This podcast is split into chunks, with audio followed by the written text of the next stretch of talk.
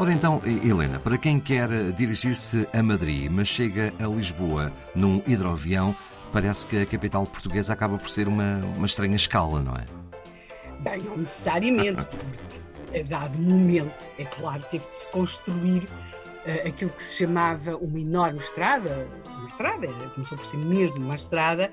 que ligava uh, uh, o aeroporto de Portela à zona de Cabo Ruivo. Nós estamos a falar de algo que começou por ser conhecido como Avenida entre Aeroportos e a que nós hoje chamamos Avenida de Berlim porque é claro que não podíamos ter dois aeroportos que não tivessem uma ligação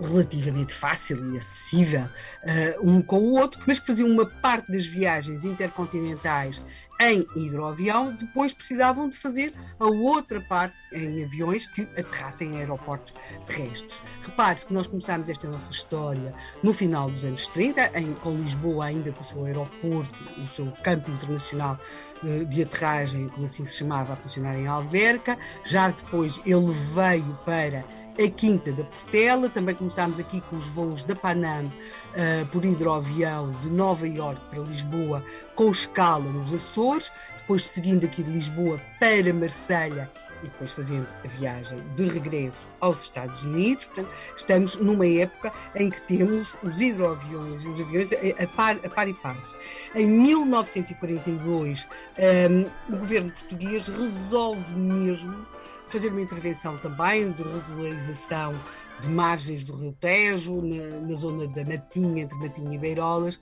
com vista à construção daquilo que vem mesmo a chamar-se o aeroporto marítimo, e desse projeto também faz parte esta construção da chamada Avenida entre Aeroportos, depois vem a ser a Avenida de Berlim, que funcionasse de ligação entre esses dois aeroportos temos de perceber que no meio disto, estas datas todas querem dizer alguma coisa, estamos aqui já em 1942 e temos acontecimentos que são cruciais em tudo isto e, aliás, também no, no, no incremento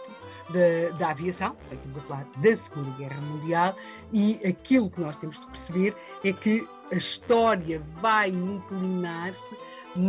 quer dizer, os hidroaviões vão, vão eles passar um pouco à história, vão cada vez mais a ser uma figura do passado e vamos ter aqui uma predominância dos chamados aeroportos terrestres. Mas em 1942 ainda estamos numa fase de, de, de, incertezas em relação a qual vai ser esse futuro e, portanto, temos nos jornais, por exemplo, notícias que nos dão conta, por exemplo, como é que sobre a exploração do aeroporto da Portela de Sacavém, porque era assim que era designado, não é? A exploração, quem é que vai explorar, eh, como é que vai ser feita a gestão do aeroporto, quais é que são essas entidades e temos simultaneamente o anúncio de, eh, de trabalhos para a, a, construção, então, aí já não como uma base da, da Panam, mas do aeroporto marítimo de Lisboa, portanto, a par e passo. E é isso que vamos ter a par e passo, também com o investimento para a construção da chamada avenida entre aeroportos, e, portanto, hoje, quando tanto se discute como é que vão ser eh, o aeroporto de Lisboa, o segundo aeroporto de Lisboa precisa de um segundo aeroporto,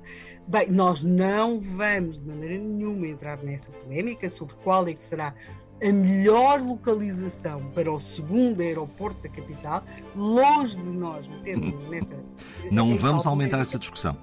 Não, não vamos. Nós só podemos dizer, um pouco, se quisermos, com aquela um, condescendência que o tempo dá, não é? É que Lisboa já teve mesmo dois aeroportos. Portanto, aquilo que o tempo leva, o tempo traz. Portanto, nós estamos agora aqui 1942, dois aeroportos, rasga-se uma avenida para ligar esses dois aeroportos, chama-se mesmo Avenida entre Aeroportos, já funciona a todo o gás a Portela de Sacavém, está-se a ampliar uh, uh, e a fazer obras no Rio Tejo uh, nas margens, não é? para que se possa ampliar a capacidade dos hidroaviões a chegarem